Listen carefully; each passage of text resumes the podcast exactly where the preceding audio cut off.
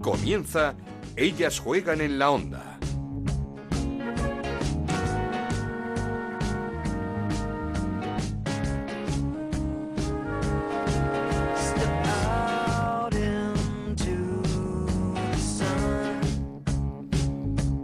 Bienvenidos una semana más a Ellas Juegan. Esto es el podcast que Onda Cero dedica al fútbol femenino. Nos podéis encontrar en ondacero.es y en nuestro Twitter en arroba Ellas Juegan OCR. Jornada 22 de la Liga Iberdrola, jornada apasionante que terminaba con ese empate entre el Barcelona y el Atlético de Madrid en la ciudad deportiva Joan Gamper, un partido marcado por los compromisos internacionales de gran parte de las jugadoras de ambos equipos y un empate que deja al Atlético de Madrid líder con un punto de ventaja sobre el Barça y dependiendo de sí mismas para volver a ser campeonas de liga. Un partido que vieron 271.000 espectadores en gol, nuevo récord para el fútbol femenino español. Además, el Granadilla ya es tercero en la clasificación, impresionante temporada del equipo tinerfeño que goleó 4-1 al Athletic Club de Bilbao, al que le arrebata esa tercera posición histórica en la Liga Iberdrola. Suma y sigue el Betis, 3-0 ante el Santa Teresa en un Villamarín con casi 70.000, 7.000, 7.000 personas. Y suma y sigue el Madrid Club de Fútbol Femenino que también ganó a un rival de los grandes como es el Valencia. Y tenemos que hablar también del eh, brillante papel de la selección española que se impuso de forma espectacular en el torneo internacional de Chipre. Cuatro partidos, cuatro victorias, ningún gol en contra, gran papel del combinado de Jorge Vilda al que luego vamos a felicitar. Y tenemos otro partidazo este fin de semana porque esto no para. Nada más y nada menos que en el Wanda Metropolitano. Derby madrileño entre el Atlético de Madrid y el Madrid Club de Fútbol Femenino. Partido para el que ya se han retirado más de 10.000 entradas. Como veis, se nos viene programón, así que arrancamos. En Onda Cero arranca Ellas juegan en la onda. Con Ana Rodríguez. Lo hacemos como siempre con resultados y clasificación tras esta jornada 22 que hoy nos trae Anabel Morán. ¿Qué tal Anabel? ¿Qué tal Ana? Pues esa jornada 22 arrancó con el Madrid 2, Valencia 1, Betis 3, Santa Teresa 0, Español 1, Albacete 2, Sevilla 0, Real Sociedad 2, Rayo Vallecano 1, Zaragoza 1, Levante 2, Sporting de Huelva 1, Granadilla 4, Athletic 1 y terminó con ese partidazo entre el Barcelona 1 y el Atlético de Madrid 1. ¿La clasificación?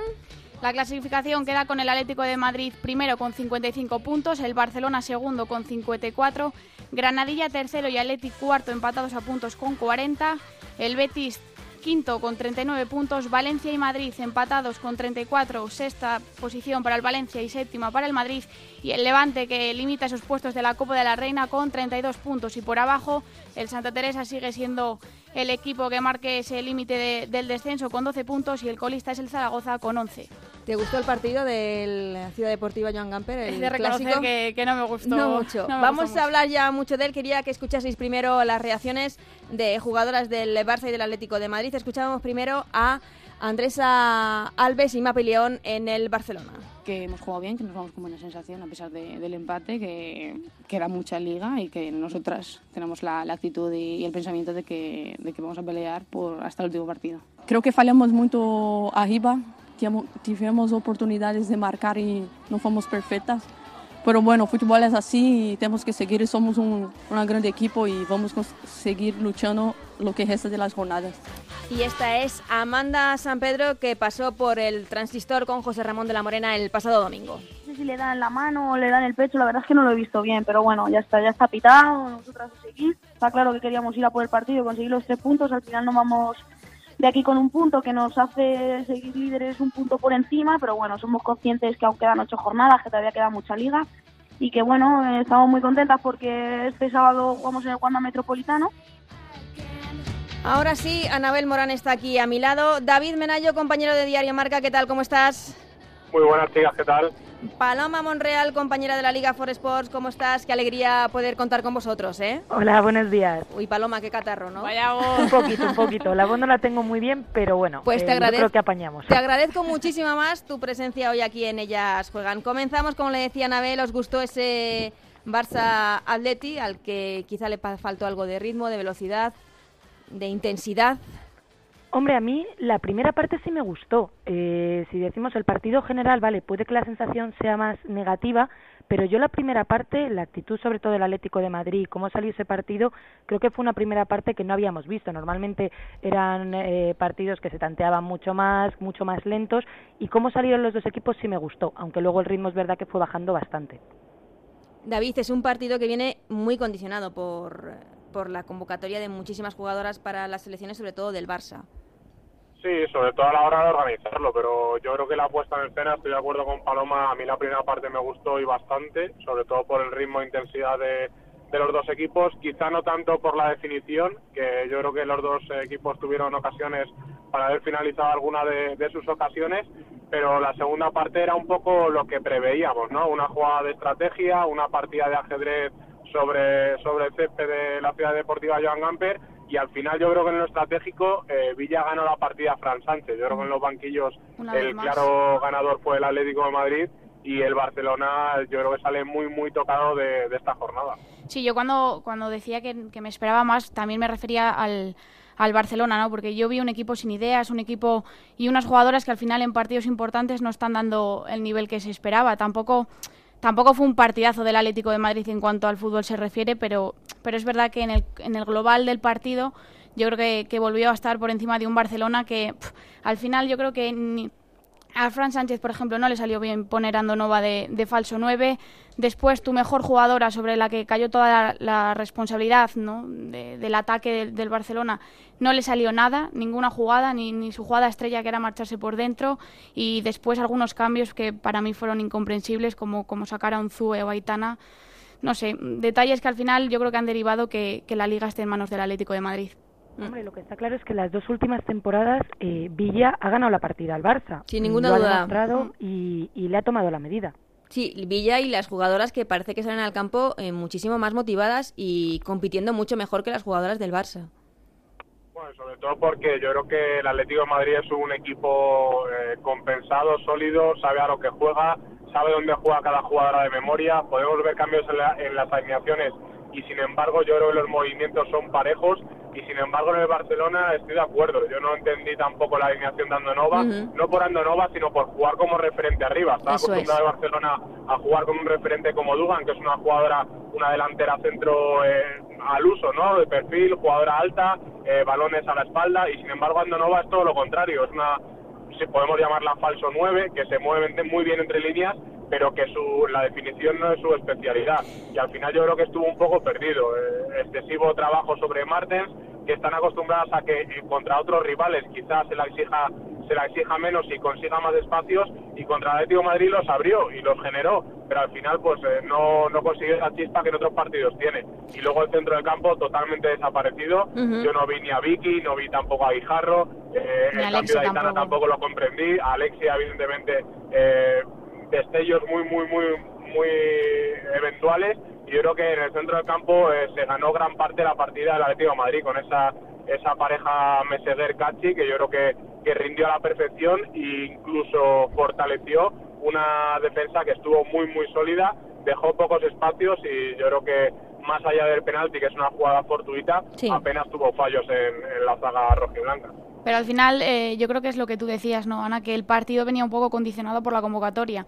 Al final es verdad que para todos fue una sorpresa que Tony Dugan no jugara de delantera, pero... Bueno, que el Barça eh, saliese sin nueve directamente, porque Andresa jugó los eh, segundos 45 minutos. Entonces no sé si se puede hablar de error de Fran Sánchez al, plantear un partido sin un 9 desde el minuto 1 y con todo el peso del ataque para Lieke Martens. Es verdad que, que había muchos condicionantes, por ejemplo, para no poner a Tony Dugan. Llegó el viernes... Eh, venía de, jugar la, la Civilis Cup, que es una competición eh, bueno, pues quizá mucho más exigente que, lo que jugó la, selección española. Eh, fue una sorpresa, pero es verdad que, igual ahí no se le puede achacar tanto a, a Fran Sánchez. Pero es verdad que si lo pones a Dugan, que al final es a lo que estás acostumbrado a jugar, los perfiles más parejos que tiene la plantilla azulgrana eh, son tanto Andrés Alves como Olga García. Lo que no es normal es que pusieran Donova. Ya sí me parece cambiar totalmente la estrategia, que no sé tampoco buscando qué, porque evidentemente eh, el hacer daño a, la zaga rojiblanca, por lo menos en el partido de ida, donde lo vimos fue Andrés Alves entrando por banda eh, siendo eléctrica y colgando balones a Duban, que al final era la que retenía y podía generar una segunda jugada. Yo esa, sinceramente, no entendí la jugada de Fran Sánchez, si fue jugada y sobre todo, pues eso, dejando a Andresa en el banquillo y a Olga ni siquiera convocada. Quizá lo de, lo de Andresa viene un poco marcado porque viene de, una lesión. Sí, yo lo entiendo, pero eh, el Barça es el que tiene que ir a por el partido. Si Andresa pudo jugar los segundos 45 minutos, creo que podía haber jugado también los primeros y igual la puede reservar luego, no sé, e, e, era como esperar a ver qué pasaba en la primera parte. El Barça era el que tenía que, ir a por el partido. Y justo, y habéis mencionado a Olga, Olga que viene de jugar con la selección y de hacerlo muy bien. Barça y es otra vez a la grada. Sí. Sí, sí, una jugadora de ese perfil también que siempre, que siempre cumple y que lo hace muy bien. la verdad es que yo creo que nadie entendió el, el, once inicial de... Vamos, el once inicial no, la decisión de, de Fran de de jugar sin, sin un 9. Eh, además, un Atlético de Madrid sin Luzmila que quizá podía haber hecho también mucho daño al Barça. Sí, la verdad es que ahí sí que le afectó la, la lesión. Yo creo que sí que cambió los planes de Villa el no contar con Luzmila, ya no por el hecho de la alineación inicial, que yo creo que igual hubiera salido de inicio en lugar de Esther, pero sí que a la hora de los recambios. ¿no? yo creo que el Atlético de Madrid tiene menos fondo de armario evidentemente que el Barcelona y aún así jugó bien sus cartas Villa. Yo creo que los cambios fueron pausados en los minutos eh, que tocaba para oxigenar un poco el, el, equipo y evidentemente es un partido que el Atlético de Madrid consigue puntuar gracias a la adrenalina que tiene. ¿no? Yo creo que si dura 15 o 30 minutos más el partido el Barça hubiera generado mucho más y ayer donde hubiéramos visto el punto más flaco de, del Atlético de Madrid sensación que me da es que el Atlético de Madrid lleva ya dos años teniendo claro a lo que juega, teniendo claro cuál es su estilo y eh, siguiendo unas directrices que puede que no importe tanto la jugadora que esté, pero mm, jugando como equipo y el Barça todavía se está buscando y el problema es que es verdad que ha tenido un cambio del entrenador, pero yo creo que se le agota el tiempo, que ya van, que va camino de una tercera temporada que se puede quedar sin la liga y con lo que está apostando yo creo que es algo que no se puede permitir y entonces ese periodo de pruebas se tenía que haber acabado y sin embargo vimos cómo empezó una primera vuelta que la solventó pues con un único error, un único, eh, bueno, el partido perdido contra el Granadilla, pero ahora esos eh, esos partidos contra el Atlético, contra la Real Sociedad, al final, ahora este partido contra el Atlético de Madrid es que no tienes margen de mejora y nos venden que les quedan ocho finales y el discurso del Atlético de Madrid yo sí lo veo realista porque sí que es verdad que tienen ocho finales, pero van primeras, pero el Barça no son ocho finales, son ocho finales y una eliminatoria contra el Olympique de Lyon. Mm. Es que eso también te va a pasar más factura negativa, entonces eh, no lo veo tan, tan optimista como ellos intentan hacernos vender. Son ocho finales, es cierto, para los dos equipos, pero el Atlético de Madrid depende de sí mismo. Eh, ¿Creéis que ya tiene media liga, medio campeonato en el bolsillo? A ver, yo creo que es un poco apresurarse, ¿no? A decir que el Atlético de Madrid tiene ganada ya la partida del Barcelona porque han demostrado que se pueden dejar puntos en cualquier campo y ahora mismo todos los equipos te lo van a poner difícil porque si no es por buscar un, puesto en la Copa de la Reina es por eh, alejarse de los puestos de descenso. Yo creo que sería es pronto, pero es verdad que, que lo tiene en su mano. David, Paloma. Yo estoy de acuerdo. Yo creo que el Atlético de Madrid no puede cantar el alirón porque quedan ocho jornadas y en esto del fútbol puede pasar absolutamente de todo. Pero sí que ha salido reforzado de Barcelona. Yo creo que va a ser muy, muy complicado que, que pinche. A diferencia del Barça, tiene cuatro partidos en casa y cuatro fuera. El Barça tiene que jugar cinco fuera. Yo creo que una última jornada de esas que pueden meter miedo, eh, yo creo que se va a jugar mucho más el Levante por meterse en Copa, eh, rival del Barcelona, que el Atlético de Madrid que juega contra el Zaragoza, a pesar de jugar en su campo, un Zaragoza que yo creo que para entonces ya estará defendido. Bueno, y la curiosidad ¿no? de estas ocho jornadas que quedan, que se enfrentan a los mismos equipos, excepto el Barça que se enfrenta ahora al Sporting de Huelva y el Atlético de Madrid que acaba con el Zaragoza, pero el resto son los mismos siete mm, equipos que se enfrentan primero el Atlético de Madrid y una semana después el Barça. Eh, antes de cerrar este bloque del clásico del Barça Atlético de Madrid, quería también felicitar a los compañeros de gol eh, por, eh, por, la cobertura, no solamente por el partido, sino por la gran previa que hicieron de la Liga Iberdrola, de toda la jornada de la Liga Iberdrolas. Fue un pasito más en, la cobertura televisiva y que luego el público respondió con esos 271.000 espectadores que, siguieron el partido, el récord del fútbol femenino ahora mismo en España. Quería hacer esa felicitación a los compañeros de, gol. Y también quería preguntaros por, eh, por, la selección, por ese brillante triunfo de la selección en el torneo internacional de, Chipre, ¿cómo, ¿cómo lo habéis visto?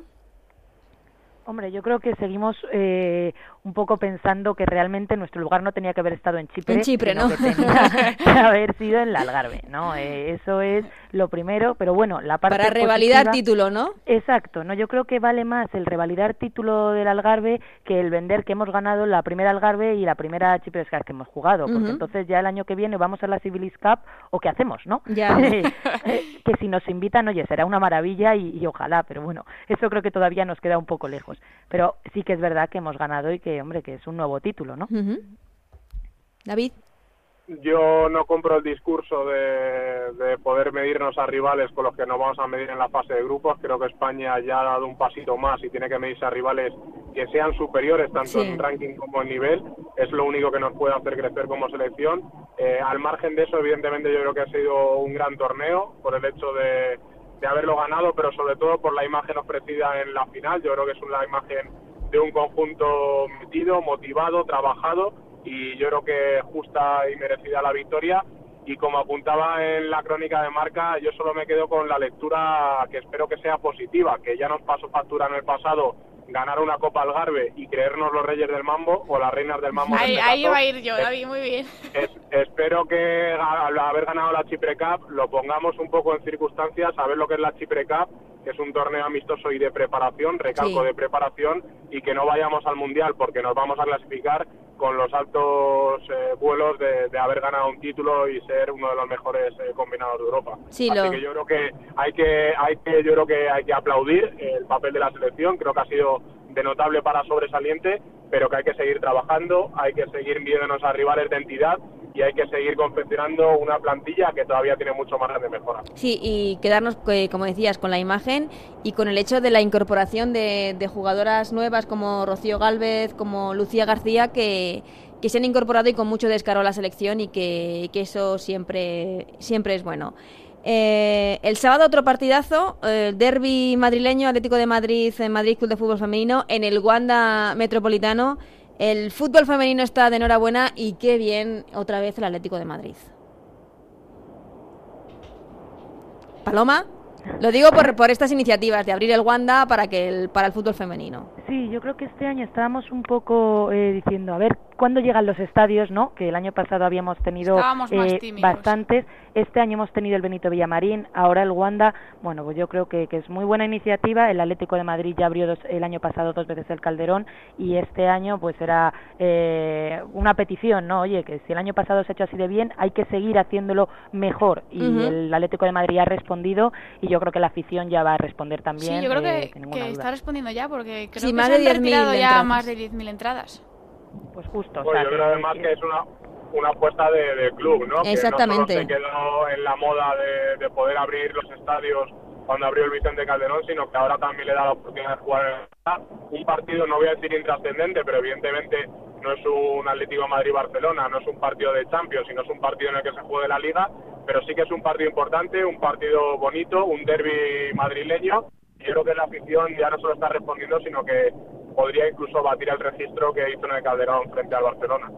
Un partido bonito, un derby bonito contra un equipo, el Madrid Club de Fútbol Femenino, que lo está haciendo muy bien. Una de las sorpresas de, de esta temporada, un recién ascendido como el Madrid Club de Fútbol Femenino en puestos de copa y que seguro veremos un partidazo el próximo sábado en el Wanda Metropolitano. David Menayo, compañero del diario Marca, muchísimas gracias por haber estado con nosotros otra vez más. Un placer como siempre, Ana. Paloma Monreal, la Liga for Sport, muchísimas gracias, te lo agradezco además por eh, porque sé que no estás en no estás no estás en tu mejor momento. Nada, hombre, muchas gracias a vosotros y nada, perdonad, perdonad esta voz. Perdonadísima, un placer. Yo sigo contigo, Anabel, porque ha habido más partidos esta semana. Ha sido una jornada importante en la Liga Iberdrola, sobre todo por esa victoria, esa goleada del Granadilla ante el Athletic Club de Bilbao, que le coloca tercero en la clasificación. Impresionante temporada del Granadilla. Impresionante, yo creo que, que está siendo su, su temporada, no hay más que verlas, cómo quieren hacerse con, con esa medalla de bronce, ese tercer puesto que parecía que se había adueñado en un principio y prácticamente durante la mitad de la temporada del Atleti de Bilbao y que por primera vez en su historia lo ha conseguido el Granadilla. Fueron de menos a más en el partido, se adelantó encima el, el Atleti de Bilbao con, con un gol de Necane, pero le dieron la vuelta con, con vamos, con tres goles de, de Pistu, de María José y de, y de, y de María Estrella, que, que la verdad que, que, muy bien por, por el Granadilla, porque lo está buscando, porque se lo ha merecido. Es verdad que... Son muchos años haciéndolo bien el Granadilla, ¿eh? Muchos años y lo que te decía hace semanas, creciendo poco a poco, mm. todo, cada temporada siempre Dando un evolucionando. Sí, sí. Y, y, al final yo creo que todo trabajo tiene sus frutos, que tiene que mantenerlo, porque es complicado también. Quedan todavía, lo que decíamos, ocho jornadas y, va a ser complicado, porque lo que te decía, hay equipos que están luchando por alejarse del descenso. Eh, y otros por entrar en esos puestos de, copa. De copa. Eh, compañero Sandro Arrufat, muy pendiente siempre del Granadilla. ¿Qué tal? ¿Cómo estás? Hola Ana, ¿qué tal? Muy buena. ¿Cómo están las cosas por, por Tenerife? Porque esta temporada está siendo para enmarcar y supongo que se sueña con ese tercer puesto. Y eso que no empezó muy bien el Granadilla, ¿eh? sí, es cierto muchos daban por muerto al equipo y, al entrenador. Bueno, yo creo que es cuestión de, de rachas, de también como ustedes comentaban ahora, de, de una continuidad en temporadas del proyecto del equipo, pero es verdad que también ahora hay que ser objetivos. El Granadilla tiene partidos muy complicados por delante, como por ejemplo este, el de este fin de semana ante el Valencia, y luego, pues quizá porque no vaya a ser el juez de, de la liga, ¿eh? porque todavía tiene que recibir el Atlético de Madrid e ir a visitar al Barcelona quién sabe, sería un, un bonito jueves, desde luego. Eh, eh, partidazo además el, el, pasado fin de semana con esa remontada que nos contaba Paloma ante el Athletic Club de Bilbao. Sí, y además por la forma en que se consigue, ¿no? Porque es verdad que el Athletic de Bilbao empieza marcando y todavía te sabe más esa victoria cuando le remontas, ¿no? A un equipo histórico que es el Athletic Club de Bilbao en un campo donde se metieron aproximadamente mil personas, donde ya va, donde está habiendo mucha cultura de fútbol femenino también en la isla, siguiendo al, al Granada de Tenerife Gatesa, y sobre todo porque el equipo da muestras de que todavía, todavía tiene recorrido importante para, para esta temporada. Eh, por cierto, Sandro, cuéntanos qué, qué hay de, de, cierto en eso de que el Granadilla querría organizar eh, parte de la Copa de la Reina esta temporada. Bueno, bueno el em, Granadilla, el Tenerife. Sí, la isla en general, ¿no? Eh, ya eh, desde el Cabildo Insular de Tenerife, a través de la, de la estrategia Tenerife 2030, con el derecho a la igualdad, se está promocionando mucho lo que es el deporte femenino en, en, Tenerife, a través de su presidente Carlos Alonso. Eh, ya se hizo, con, por ejemplo, con la, con la, la, final de la, de, la, de la Copa de la Reina de Voleibol, y el Cabildo está intentando llevar los cuartos de final de la Copa de, la Reina de, Fútbol Femenino a, Tenerife. No es fácil porque evidentemente los costes económicos son mayores para, para que todos los equipos vayan a Tenerife, pero también es verdad una cosa, y esto es de reseñar, en los cuartos de final de la, de la Copa de la Reina, la Federación Española de Fútbol no cubre ningún gasto económico a ningún equipo. Entonces, eh, la inversión económica que tendría que hacer entre el Cabildo y, ¿por qué no?, algún patrocinador privado es simplemente costear el billete de avión de los equipos a, a, vamos a Tenerife, ¿no? Porque luego en, general si se juega en Península, pues cada equipo tiene que pagar su, su autobús, su guagua, como se dice en Tenerife, y también su, su alojamiento. Por tanto, eh, no descartemos que a lo mejor Tenerife sea, eh, o al menos así lo están intentando, pues sede de los cuartos de final de la de la Copa de la Reina, una Copa de la Reina que parece ser que este año eh, no va a jugarse en Madrid, o al menos la final parece ser que no se va a jugar en, en Madrid. Bueno, estaremos pendientes a ver eh, dónde se celebra finalmente esa Copa de la Reina, un torneo muy bonito y al que todos los equipos les, les gusta mucho jugar. Sandro Arrufat, muchísimas gracias. Hablamos la semana que viene, que se viene partidazo también con ese Valencia-Granadilla. Así es, un abrazo fuerte para todos.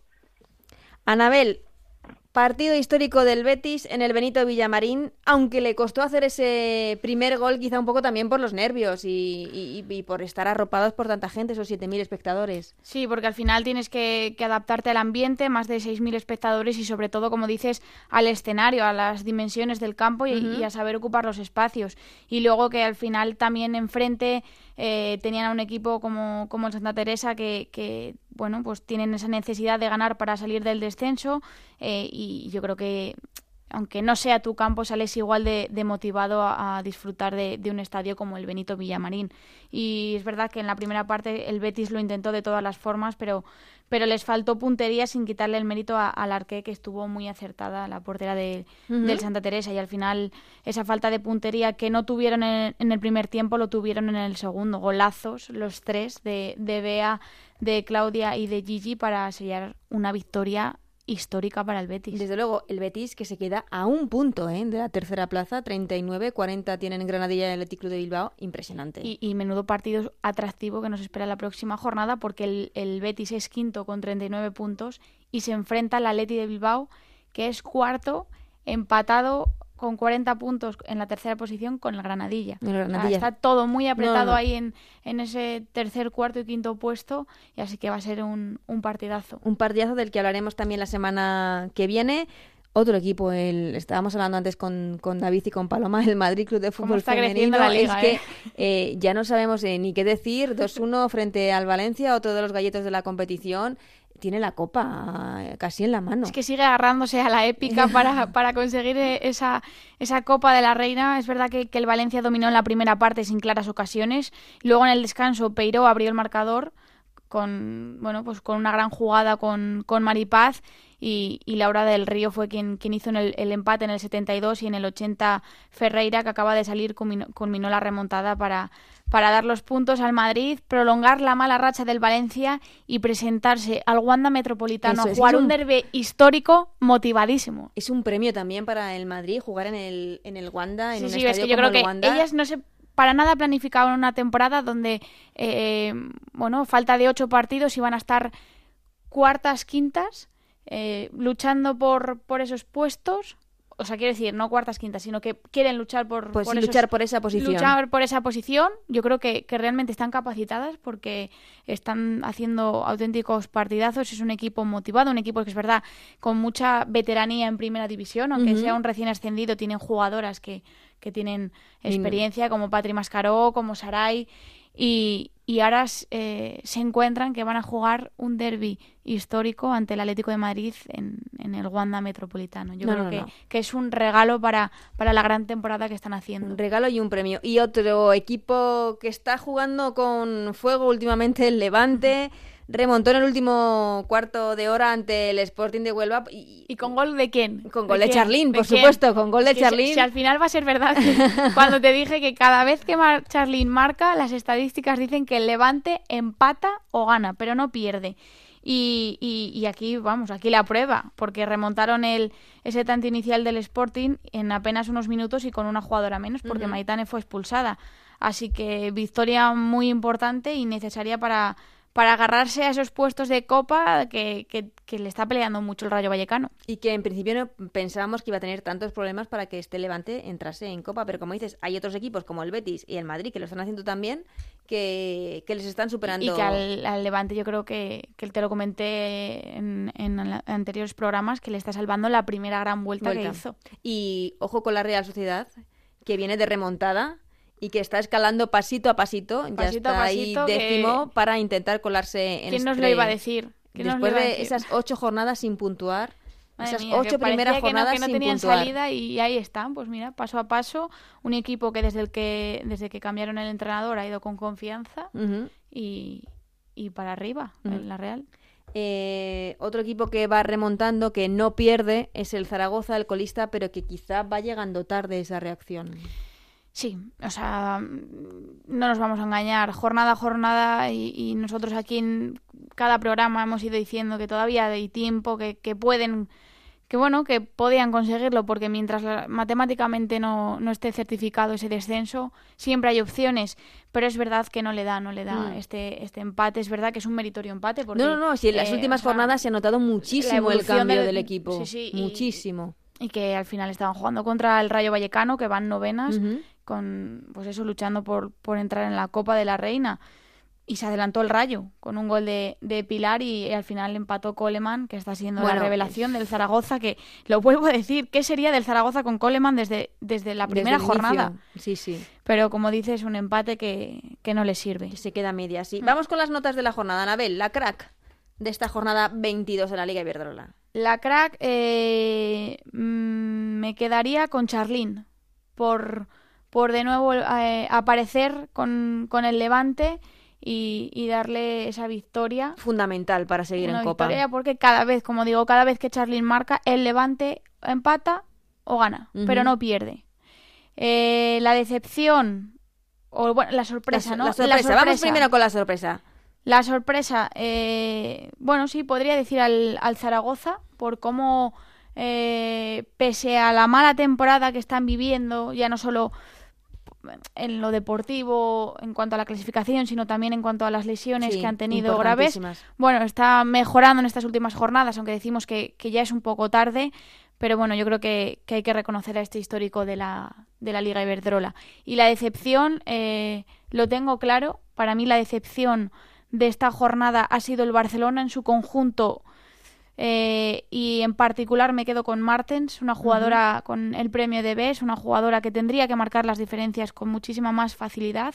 Se espera un montón de ella y, y ante el Atlético de Madrid, tanto en el partido de ida como en el de, en el de vuelta, no, bueno, pues no nos ha demostrado ser esa jugadora. Sí en otros partidos, pero al final el nivel de los equipos de la Liga Verdrola es mucho menor. Sí, tiene que medir con con los conjuntos con los que se tiene que medir. Sí, y yo creo que, que ante el Atlético de Madrid no marcó las diferencias, lo intentó, es verdad que es una jugadora que no se cansa, lo intenta, da igual que no le salga, pero, pero me quedo con, con Martes y como digo con el Barcelona porque de nuevo volvió a demostrar que no, que no ha estado a la altura de estos grandes partidos. No le supo competir una vez más al, Atlético, de, Madrid. Pues Anabel, muchísimas gracias por este ratito. Gracias a ti siempre. Hablaremos más la semana que viene, que se nos viene partidazo en el Wanda. Sí.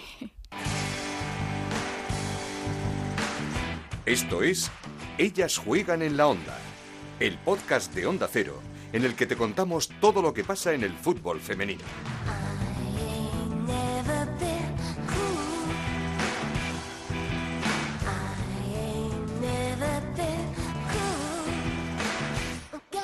Hemos hablado de la selección del fantástico torneo de las nuestras en Chipre con victoria en la final ante Italia 2-0. España terminó invicta e imbatida, así que qué menos que felicitar desde ellas juegan al seleccionador, a Jorge Vilda. ¿Qué tal Jorge? ¿Cómo estás? Hola, buenas tardes. Antes de nada, felicidades, es para estar contento y muy satisfecho. Sí, la verdad es que era un torneo muy complicado, ¿no? Por los rivales, también por las connotaciones del, del calendario, por todo en general y bueno, pues al final se ha conseguido la victoria, una merecida victoria, pero también muy trabajada. ¿Con, qué sensaciones has vuelto de Chipre? ¿Con qué te quedas de ese torneo que ha hecho la selección? Pues bueno, lo primero con los cuatro debuts, que ya tenemos cuatro jugadoras más que han jugado con la absoluta, que pues que eso yo creo que es una muy buena noticia, no solo por debutar, sino por el rendimiento que han demostrado, ¿no? Son cuatro jugadoras que en cualquier momento pueden volver a la selección por lo bien que han estado en este en este torneo. Luego otra gran noticia es que es el sexto partido que que jugamos y acabamos con la portería cero y eso dice mucho del buen hacer a nivel defensivo que están haciendo todo el equipo desde desde las delanteras hasta hasta la portera y luego pues bueno que, que esa posesión y que esas ocasiones que generamos pues al final se traducen en goles como, como hemos visto en el torneo mm, es que el torneo ha sido fantástico eh, además con bajas importantes como eh, Vicky Losada, Meseguer, Marta Torrejón, Mapileón, jugadoras que son clave y que, y que son fijas dentro de la selección, pero como tú dices, se han incorporado otras como Rocío Galvez o Lucía García que han entrado con muchísimo descaro. Sí, sí, sí, también pues no debemos olvidar a, Leila Babi, que, también pues estaba viniendo y estaba siendo titular, sí, sí. Mariana Galdentey, Andrea Sánchez Falcón, pues bueno, si empiezas a sumar jugadoras, pues hay un montón en esa lista que, que no han podido venir por lesión, pero lo bueno y la buena noticia es que hay jugadoras que también están a un gran nivel y que pues eso dice de, de lo ajustadas que son cada lista, de lo difícil que está entrar porque incluso llevando 24 jugadoras como hemos llevado a esta competición, pues se queda corta, ¿no? Eso es lo que te iba a preguntar, si estamos ante el mejor momento eh, del fútbol femenino español hasta tal punto que puedas llegar a tener eh, muchos problemas a la hora de hacer una convocatoria. Bueno, eso siempre pasa. ¿eh? Benditos problemas, ¿no? Eh, dos formas. Sí, pero bueno, eso siempre, siempre ha pasado. Siempre, siempre hay jugadoras que tienen nivel y que se lo merecen que, que se quedan fuera, pero al final, pues las listas son limitadas y en los, en los partidos oficiales puedes, eh, puedes convocar a 18, en los grandes torneos a 23 y en torneos amistosos como ahora pues intentamos llevar el máximo posible que nos permiten y ha sido 24 futbolistas. Eh, eh, decías al, al, principio eso de que España llevaba seis partidos sin eh, encajar un gol, termina invicta, imbatida el torneo, con Lola Gallardo como mejor portera. ¿Es un objetivo claro que te planteas con las jugadoras el, el apuntalar la defensa, el, el, que todo parta de una buena defensa? Eh, bueno, según en nuestro juego no no concuerda mucho, ¿no? Porque somos un equipo que nos gusta mucho mucho atacar, ¿no? Pero que, que defendemos con muchísima intensidad y con muchísima ilusión para volver a tener el balón y volver a atacar, que es lo que realmente nos gusta. Pero sí que sí que tenemos claro que si en los partidos no nos meten ningún gol, pues como mínimo empatas, ¿no? y las grandes selecciones, pues se han se han labrado desde, desde una defensa sólida y desde, y desde manejar bien todas las situaciones, sobre todo a balón parado, que al final al final uno de cada cuatro goles eh, en el fútbol se meten de, balón parado y eso pues yo últimamente lo estamos trabajando bien y le estamos sacando buen partido. ¿Y eso que la selección debe seguir trabajando? ¿Algún lunar que hayas visto? No sé si eh, por momentos había impaciencia porque no llegase ese gol. ¿Algo que, que debamos mejorar? Sí, a, ver, también al final son rachas, ¿no? Pero es verdad que en los cuatro partidos que hemos jugado los goles han venido en la segunda parte. La segunda parte, pues sí.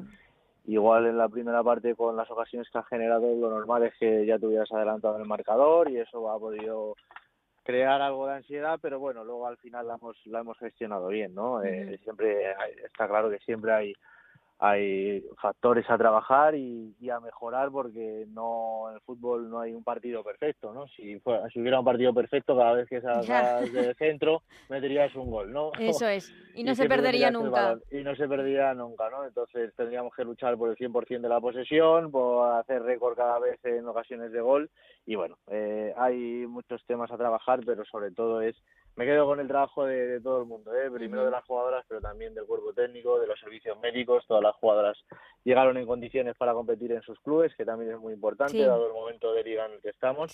Así que yo creo que ha sido un gran éxito. Eh, has hecho muchos, eh, muchas pruebas, has utilizado muchas jugadoras, pero hay una columna vertebral clara con tres futbolistas como son Irene Paredes, Patri Guijarro y Jenny Hermoso, ¿no? Bueno, a ver, a Irene Paredes no la voy a descubrir yo. Vamos, para nada. Las capitanas, ha estado dentro del 11 recientemente del FIFPRO, o sea, dentro de las 11 mejores jugadoras del mundo, que además eh, lo ligue, lo eligen jugadores del mundo, no lo elige sí, otras, o sea, quiere decir que está, que está muy merecido. Eh, Patrick Guijarro es que, es una gran jugadora, pero sobre todo el potencial que tiene por lo, por lo joven que es. Sí, vamos a decir, es que hemos hablado mucho en este programa de, de con lo joven que es, la, la personalidad que tiene para jugar como lo está haciendo tanto en el Barça como en la selección.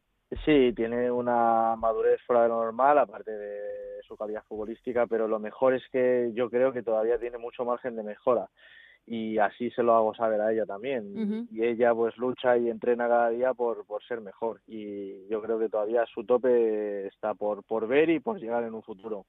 Y luego pues eh, Jenny Hermoso que, que bueno que está con nosotros eh, normalmente jugando ahí en la punta arriba, pero ya sabemos que sus sus características eh, pues son igual un poco más de media punta, pero bueno, lo gestionamos lo gestionamos así, al final pues está funcionando y estamos muy contentos con ella. Sí, porque la has utilizado tanto de nueve, como decías, de punta, como acompañada acompañando a Maripaz Vilas, ¿no? Sí, eh, contra Bélgica ha salido en banda en banda izquierda, pero luego también pues caía un poco más por esa zona de media punta, ya aprovechamos toda la banda con corredera y bueno, pues hemos estado probando diferentes variantes tácticas que nos pueden que nos pueden valer para lo que realmente importante que viene, que son los partidos oficiales contra Finlandia y contra Austria. Sí, ya sé que me vas a decir que aún queda por cerrar esa clasificación para el Mundial del año que viene en Francia, pero es que ¿crees que hacer un buen papel en el Mundial sería el paso definitivo para el fútbol femenino español? Es que lo que la ilusión que tenemos es de meternos en el mundial, estar, estar, por segunda vez en el mundial. Es que hablar más allá. No nos conformamos, queremos ir más, más allá. Eh, eh, claro, es, confundirse y al tener estas dos fechas tan importantes y haber empezado bien, porque sí que reconozco que se ha empezado bien, se juegan tres partidos, se ganan los tres, es, es un buen comienzo, pero, pero ya está, queda, queda más de la mitad todavía por disputar. Vale, eh, voy terminando, Jorge. ¿Viste el Barça Atleti? Sí, estuve ayer en Barcelona. Eh, ¿Qué te pareció? ¿Crees que el resultado deja al Atlético de Madrid como favorito para ganar esta liga o que aún pueden perder puntos ambos conjuntos?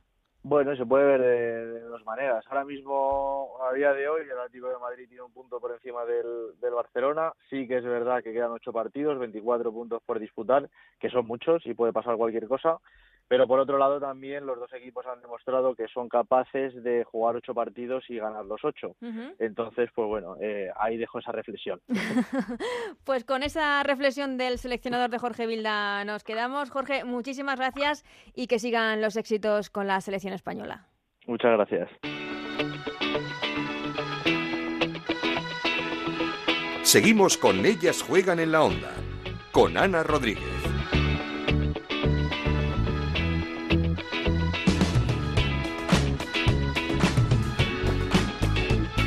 Antes de terminar, queríamos felicitar al Club Deportivo Tacón, líder del grupo 5 de la segunda división y, premier, y primer equipo clasificado ya matemáticamente para jugar el playoff por el ascenso a la Liga Iberdrola tras ganar 0-5 al Fuensalida hace ya un par de jornadas. Y para ello, qué mejor que hablar con su capitana, con María Ruiz. ¿Qué tal, María? ¿Cómo estás?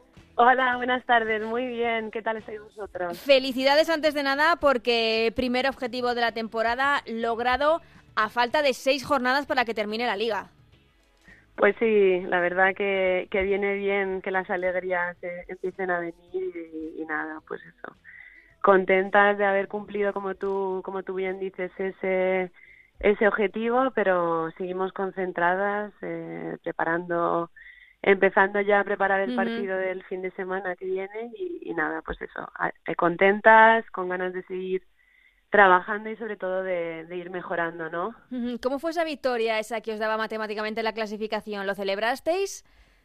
Pues sí, en el vestuario celebramos. Y, y la verdad que, que muy bien, pues eso, felicitándonos porque al final eh, el estar ahí día a día con la lluvia, con el esfuerzo que hacen estas chicas, que, es, que es inmenso para, pues para estar ahí cuatro días a la semana entrenando y, nada, pues eso, eh, hay, que, hay que felicitar a todos porque al final es, es, es un trabajo que, que hay muchas personas ahí en el, en el día a día y que también hay que estar agradecidos de que, de que nos apoyen, que nos ayuden y, y bueno, sobre todo de las, de las jugadoras más jóvenes que tengan esa, que puedan tener esas alegrías, ¿no? Y esa ilusión, ¿no? Sí, esa ilusión de estar en un equipo pues que, que es que es muy competitivo, que se está haciendo un esfuerzo muy grande por, por intentar profesionalizar lo más posible eh, pues el, equipo ¿no? y que las jugadoras puedan estar a gusto y, y bueno yo creo que se está consiguiendo que hay una mezcla de jugadoras que tienen mucho talento y, y bueno ojalá ojalá que se sigan consiguiendo grandes cosas. eh, el Club Deportivo Tacón lo lleva intentando varios años, por fin se logra ese objetivo del, del, del playoff. ¿Puede ser este año el del ascenso? Bueno, por poder ser nadie, ojalá, ojalá que sea, pero bueno, sabemos que, que jugar los playoffs y el primer año y, y subir es muy difícil. Van a estar ahí otros seis equipos que van a tener eh, las mismas ganas y la misma ilusión que nosotras y, y, bueno, intentaremos que a ilusión y a ganas pues eh, conseguir pues eso, seguir avanzando y estar ahí hasta el final eh, peleando por, por, una de esas dos plazas para, para subir a, esta primera división que es tan bonita, ¿no? Sí, no, es que no es un playoff sencillo, juegan los eh, líderes de todos los grupos de segunda división más el mejor segundo. Eh, no sé si estáis viendo los otros grupos que aún se están disputando ese primer puesto. ¿Tenéis una idea de quién pueden ser rivales fuertes? No sé, el Málaga lo está haciendo muy bien, el Oviedo, ¿tenéis idea? Pues mira, es que al final, claro que la vamos siguiendo. Claro. yo, sigo, yo voy siguiendo los, los otros grupos, además también Marta, pues en las reuniones también nos va, nos va explicando cómo están los, los otros grupos. Y bueno, en los grupos al final el que quede primero, pues será que se lo ha merecido, es una liga. Y, y bueno, la verdad que tampoco, tampoco merece la pena per perder el tiempo en pensar este rival va a ser muy fuerte porque al final a lo mejor te toca otro que no era el que esperabas y no te sale el partido y, y pierdes. Entonces hay que pensar en, en trabajar, en ir mejorando cada, cada entrenamiento, en irnos, en preparar, prepararnos para ese torneo porque al final es no sabes si te va a tocar en el grupo de cuatro Sí. o en el de tres, es totalmente diferente. Porque Es otra está- liga al final. Claro, uno es una liga y otro es un enfrentamiento a doble partido. Entonces tendremos que pensar en eso. No creo que, que tengamos que, que pensar en el rival porque al final no lo vamos a saber. Entonces la certeza es que tenemos un, dos grupos y que te puede tocar el de cuatro y el de tres, así que, nos separaremos. Exacto. ¿Y qué supondría para el Club Deportivo Tacón un equipo de barrio hecho a base de esfuerzo mm, subir, jugar en la Liga, en la Liga Iberdrola? Bueno, pues eh, sería ser un referente más, ¿no? Yo creo que, que se está trabajando muy bien desde el club, se están haciendo muchas cosas y bueno, ya con que una mujer eh, fuera la presidenta del club, pues ya sería ya sería la bomba. Así que nada, pues sería un premio a, su trabajo y a la labor de todos los que forman parte de, este club y, nada, pues sería yo creo que algo, vamos, inmenso. ¿Y, el secreto eh, es ese, el, trabajo, la humildad de, y la ilusión que ponéis todas las jugadoras? Hombre, es que el secreto, pues eh, otro equipo te dirá otra cosa, cada uno. Yo creo que tenemos, eh, hay mucha unión de vestuario, creo que eso es el punto número uno. Tenemos eh, jugadoras que son que son buenas personas y que son también trabajadoras, luchadoras y luego pues eso, un cuerpo técnico también muy profesional. Yo creo que es una mezcla de todas las cosas que nos rodean, se está haciendo bien las cosas, luego también los padres que que animan, es que al final es un todo de... O sea que es un, muy familiar, ¿no? Por lo que veo también. Sí, sí, sí, sí. Entonces, bueno, pues eso. Nosotras vamos a hacer todo lo que podamos para, para hacer un buen papel y bueno. Pues viendo que es un club tan familiar, eh, no sé si os gusta que os hagan esta pregunta, pero se habla tanto de la posibilidad de un acuerdo con el Real Madrid. No sé si estando en Liga Iberdrola eso sería más fácil, más factible. Hombre, o sea, lo del taco, lo del Real Madrid, eso no sé, eso tendrás que preguntar a Florentino. ¿Quién toma las decisiones? Porque yo no tengo ni idea. Ya. Y, Pero lo escucháis, ¿no? Pues yo la verdad que no, tampoco, no sé, alguna vez sí, sí se ha escuchado, se ha leído o se ha dicho, pero bueno, eso son suposiciones, a mí nadie me lo ha confirmado, entonces son suposiciones que claro, al final pues también un poco eh, generan debate y, que bueno, que están bien, porque mira ahora este fin de semana que, que el Atlético va a jugar en el Wanda contra el Madrid. Y bueno, también aprovechar aquí para hacer un llamamiento a la gente, que a los atléticos que vayan a ver el partido y que, y que disfruten porque es algo, algo histórico, ¿no? Y toda la gente que no haya ido al Wanda, pues eso, que se anime, que sea un día festivo y también de una fiesta, ¿no? Del, del fútbol femenino. Claro que al Real Madrid, pues poder tener eh, un día así, ¿no? De abrir tu estadio para que las mujeres jueguen, pues eh, sería algo también muy bonito. Pero bueno, eso al final son decisiones de entidades privadas y, y ellos eligen lo que creen que es mejor para para su empresa. Poco a poco, iba a decir, eh, pasito a pasito, por lo pronto, María, a disfrutar de, de, esa clasificación a falta de seis jornadas para jugar ese playoff de ascenso y que vaya muy bien, porque como dices tú, es otra liga. Muchísimas gracias y muchísimas felicidades y sobre todo... María Ruiz, muchísima suerte para lo que resta de temporada, a ver si podéis estar el año que viene en esa primera división del fútbol femenino español. Gracias, muchas gracias a vosotros por la difusión que hacéis del fútbol femenino. Un saludo.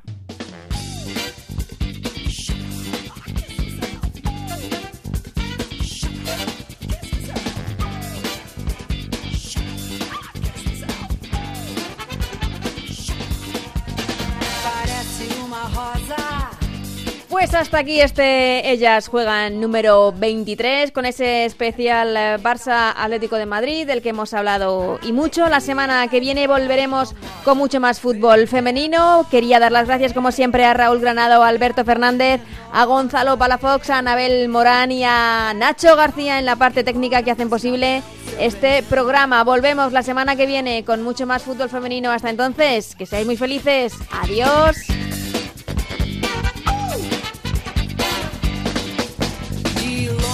É feia, tem voz de uma sereia. Cuidado, não a toque. Ela é má, pode até te dar um choque. Venenosa,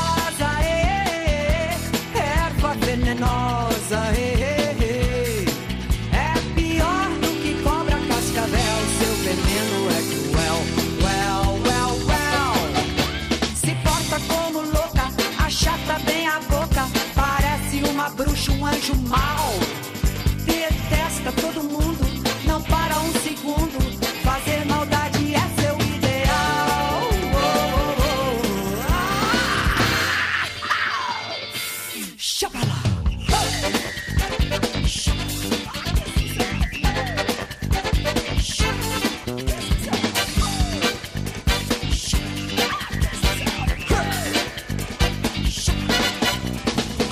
Um cão danado, seu grito é abafado, é vil e mentirosa.